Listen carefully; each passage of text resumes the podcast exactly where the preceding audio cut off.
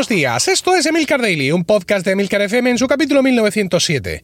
Yo soy Emilcar y este es un podcast sobre tecnología en general, Apple en particular, redes sociales, productividad personal y francamente cualquier cosa que me interese. Hoy es martes 22 de diciembre de 2020 y voy a hablar de nuevos y recientes rumores sobre el Apple Car. Pero antes, quiero recomendaros al patrocinador de esta semana, el podcast de JM Villarmea productividad, hábitos, desarrollo de equipos y herramientas. Esto es lo que te vas a encontrar en el podcast de José María Villarmea. Un podcast diseñado y pensado para darte tips de 10 a 15 minutos muy accionables para potenciar tu productividad personal, mejorar tus hábitos e impulsar la colaboración de los equipos. ¿Quieres comenzar el año nuevo con una mini sesión semanal de productividad personal? Pues este es el momento. Puedes encontrar el podcast de JM Villarmea por ese mismo nombre en cualquier app de podcast y también en JM jmvillarmea.com. Bueno, pues sí, Apple Car, así acaba 2020, eh, por todo lo alto, ¿no? En una exclusiva, exclusiva de la agencia Reuters, eh, esta agencia de noticias eh, anunciaba ayer que el proyecto del Apple Car no está muerto, ni muchísimo menos y eh, que tampoco, mm, digamos, ha derivado, como pensábamos en su momento, en simplemente un software de control o de gestión de vehículos eléctricos para vender a fabricantes y que estos lo implementen en sus vehículos. El Apple Car, el proyecto del Apple Car, es un coche, es un coche y Apple se ha marcado como fecha de comienzo de fabricación el año 2024. La clave al parecer es una rompedora, a breakthrough, ¿no? Tecnología de batería, lo cual pues nos indicaría que this is the way, efectivamente, porque mm, estaría, digamos, siguiendo un poco los pasos de, Tesla. No es que el resto del coche de Tesla sea desdeñable, pero eh, lo importante en el coche de Tesla es realmente mm, su tecnología de baterías y la disposición de las mismas y su desempeño y todo eso. ¿no? Muchas veces se ha dicho eh, que Tesla no es una empresa de coches, que es una empresa de baterías que fabrica coches alrededor de ellas. Pero bueno, ahí, que queda un poco esa, esa, idea. Vamos a recordar que este proyecto de Apple eh, tiene el código interno de Project Titan, ¿no? Proyecto Titan, y que comenzó en 2014. Nos recuerda Reuters que en 2018 Doug Field, antiguo ingeniero de Apple, volvió desde Tesla para ponerse al frente de la división y que desde entonces ya ha despedido a 190 personas. No sé si hasta qué punto esto es reseñable como, como digamos, como hito de la vuelta de Field a, a la empresa, pero bueno, al parecer eso le ha servido para reconducir el proyecto. Estaremos hablando de un coche que sale para la venta al público, un coche que quiere tener gran autonomía de conducción, pero no es un coche pensado pues para servicios de autoconducción, eh, para Ubers o similares, eh, para ofrecer servicios, sino que es un coche para venderlo al público independientemente de lo que tenga. Eh, evidentemente, como ya hemos dicho, es eléctrico desde luego y con un alto grado de autonomía. En esto juegan un gran papel los sensores LIDAR los sensores LIDAR que ya conocemos porque están disponibles en muchos dispositivos iOS y que mejoran un montón de cosas con respecto a la fotografía, al modo oscuro, a la realidad aumentada, al 3D y a un montón de movidas. la presencia de estos escáneres LIDAR o de estos sensores LIDAR en los dispositivos iOS puede ser un efecto secundario de todo el I+D que le han metido al tema del coche. Al parecer Apple no tiene problema en fabricarlos o en diseñarlos eh, pequeñicos para los teléfonos y los iPads pero sí eh, sería posible que buscaran fabricantes alternativos para hacerlo para los coches. Eso está ahí todavía en el aire. Bueno, eso y, mil cosas más. Bueno, eh, la batería, mm, que esta batería, esta Breakthrough Battery Technology, esta batería increíblemente maravillosa que propone Apple, pues efectivamente propone lo imposible. Ser más barata de fabricar y tener más autonomía. ¿Cómo lo hace? Energía oscura, zumo de Beskar, destilación positrónica de los electrones, esta es buena, pues no lo sé. En principio parece ser que va a usar una técnica única que se llama monocelda. Digo yo, todo esto es eh, mío, mm, ¿vale? Paco, ponme un pincho apoyado en la barra del bar que en vez de tener, como tienen las baterías de los coches, varias celdas de, combustible eléctrico, ¿no? Varias, varias celdas entre sí, cualquier despiece que veáis de batería se ven las celdas, con pues, módulos, con una armadura para enganchar unos entre otros, lo que hablamos es de un único módulo de batería, ¿de acuerdo? De esa forma, ahorras el espacio de, de, los arneses que necesitas para unir esos módulos y entonces pues te cabe más batería. Es decir, básicamente el mismo sistema que Apple inventó con la batería del MacBook de 12 pulgadas en 2015, pero pasado a los coches. Esto, esto va así. No sé si recordáis cuando salió aquel portátil que nos enseñaron que prácticamente todo el portátil era batería y habían establecido también un sistema en terraza de los módulos de la batería para aprovechar hasta las esquinicas, ¿no? Y cualquier batería de cualquier portátil de ahora de Apple es heredera de, eh, aquella, de aquella historia. Bueno, eh, aparte de esto, Apple también está experimentando o analizando la química de un tipo de baterías que se llama LFP, que esto no es liga de fútbol profesional, como todos habréis pensado nada más decirlo, sino que es algo llamado lithium iron phosphate.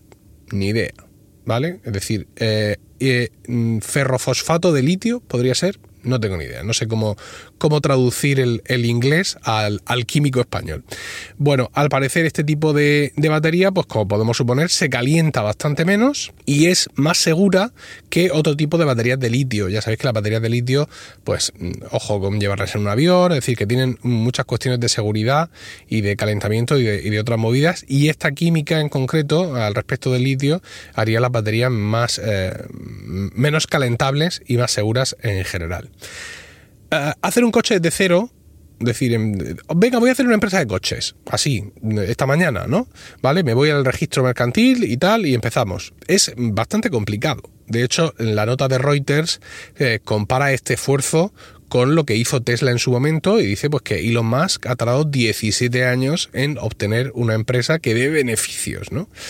Eh, Apple tiene varias eh, posibilidades por delante. Se ha hablado en otras ocasiones, en rumores anteriores, se ha hablado incluso de nombres concretos de empresas que podían servirle de partner para esto y Apple todavía al parecer estaría eh, examinando las posibilidades que tiene en el mercado de buscar alguien que le fabrique el coche, así como suena, igual que hace con los iPhone, por así decirlo, o por otro lado, pues el plantearse el montar sus propias fábricas, ¿no?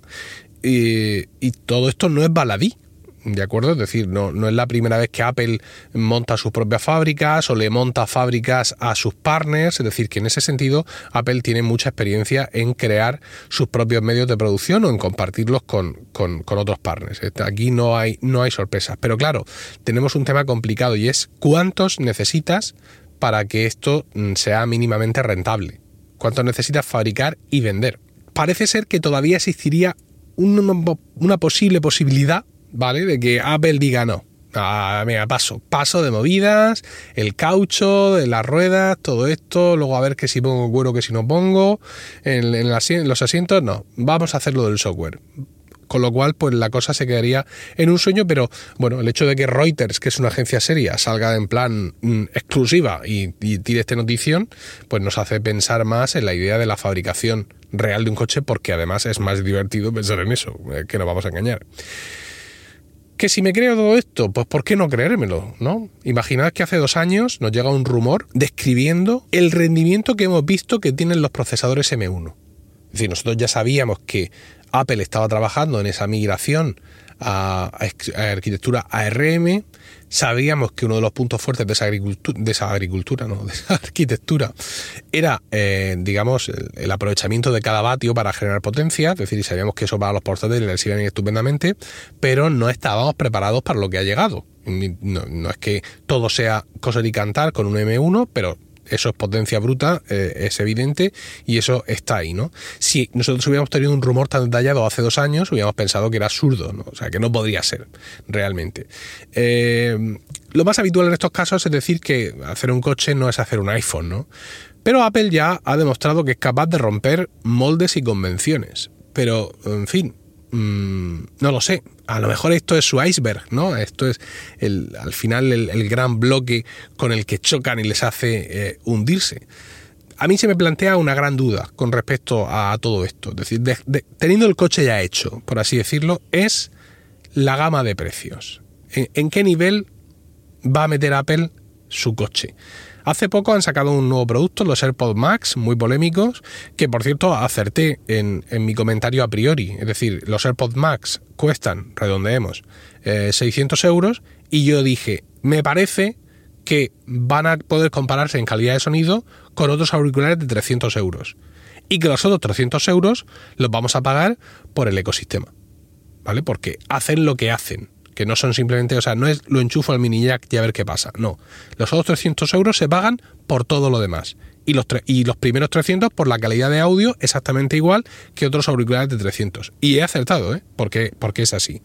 Entonces, ¿qué vamos a ofrecer o qué puede ofrecer Apple en un coche para justificar el evidentemente sobreprecio con respecto a coches similares de la competencia. Y digo esto porque, porque está ahí Tesla, ¿no? Es decir, un Tesla no es barato, pero tampoco es caro. Realmente, incluso si, comparas precios, por ejemplo, en Europa, precios en España, tú comparas el precio de, un Tesla Model S con el precio de un Nissan Leaf mm, y, buscas un poco equiparar eh, modelos, ves que efectivamente el, Tesla te va a salir más caro, pero no te va a salir muchísimo más caro para todo lo que te está ofreciendo. Eh, capacidad de batería, batería eh, refrigerada activamente, no como los pargueras de, Nissan, lo que hacen con sus, con sus Leaf, una red de carga de mil pares de narices, eh, y en fin, y un montón de cosas relativas al software y a la autoconducción que no me voy a poner a enumerar aquí, porque para eso tenemos Plug and Drive, que por cierto sacó un capítulo Paco Culebras la semana pasada, que se titula Respuestas para cuñados 2. ¿Vale? Aunque la cena Nochebuena la vayáis a hacer por Zoom, seguro que vuestro cuñado, eh, amante de los combustibles fósiles, os va a asediar y ahí tenéis eh, más material para plantar de guerra, ¿vale? El último capítulo de Plug and Drive, Respuestas para cuñados 2, porque ya hubo un 1 en su momento, bien. Bueno, pues os decía que, que ahí está Tesla ofreciendo todo eso, ¿no? Y Tesla, insisto, tiene una red de cargadores de narices. Eh, un coche, una ardilla no sé, pero un coche puede saltar España de punta a punta eh, con un Tesla, pasando solo por los cargadores Tesla. Entonces, mm, eh, tú, Apple, ¿qué vas a ofrecer? ¿Qué vas a ofrecer realmente mm, como valor añadido a un coche eléctrico maravilloso, bien diseñado y con un nivel de autoconducción, vamos a decir, el, el, que toque, el que toque en el año en el que estemos, ¿no?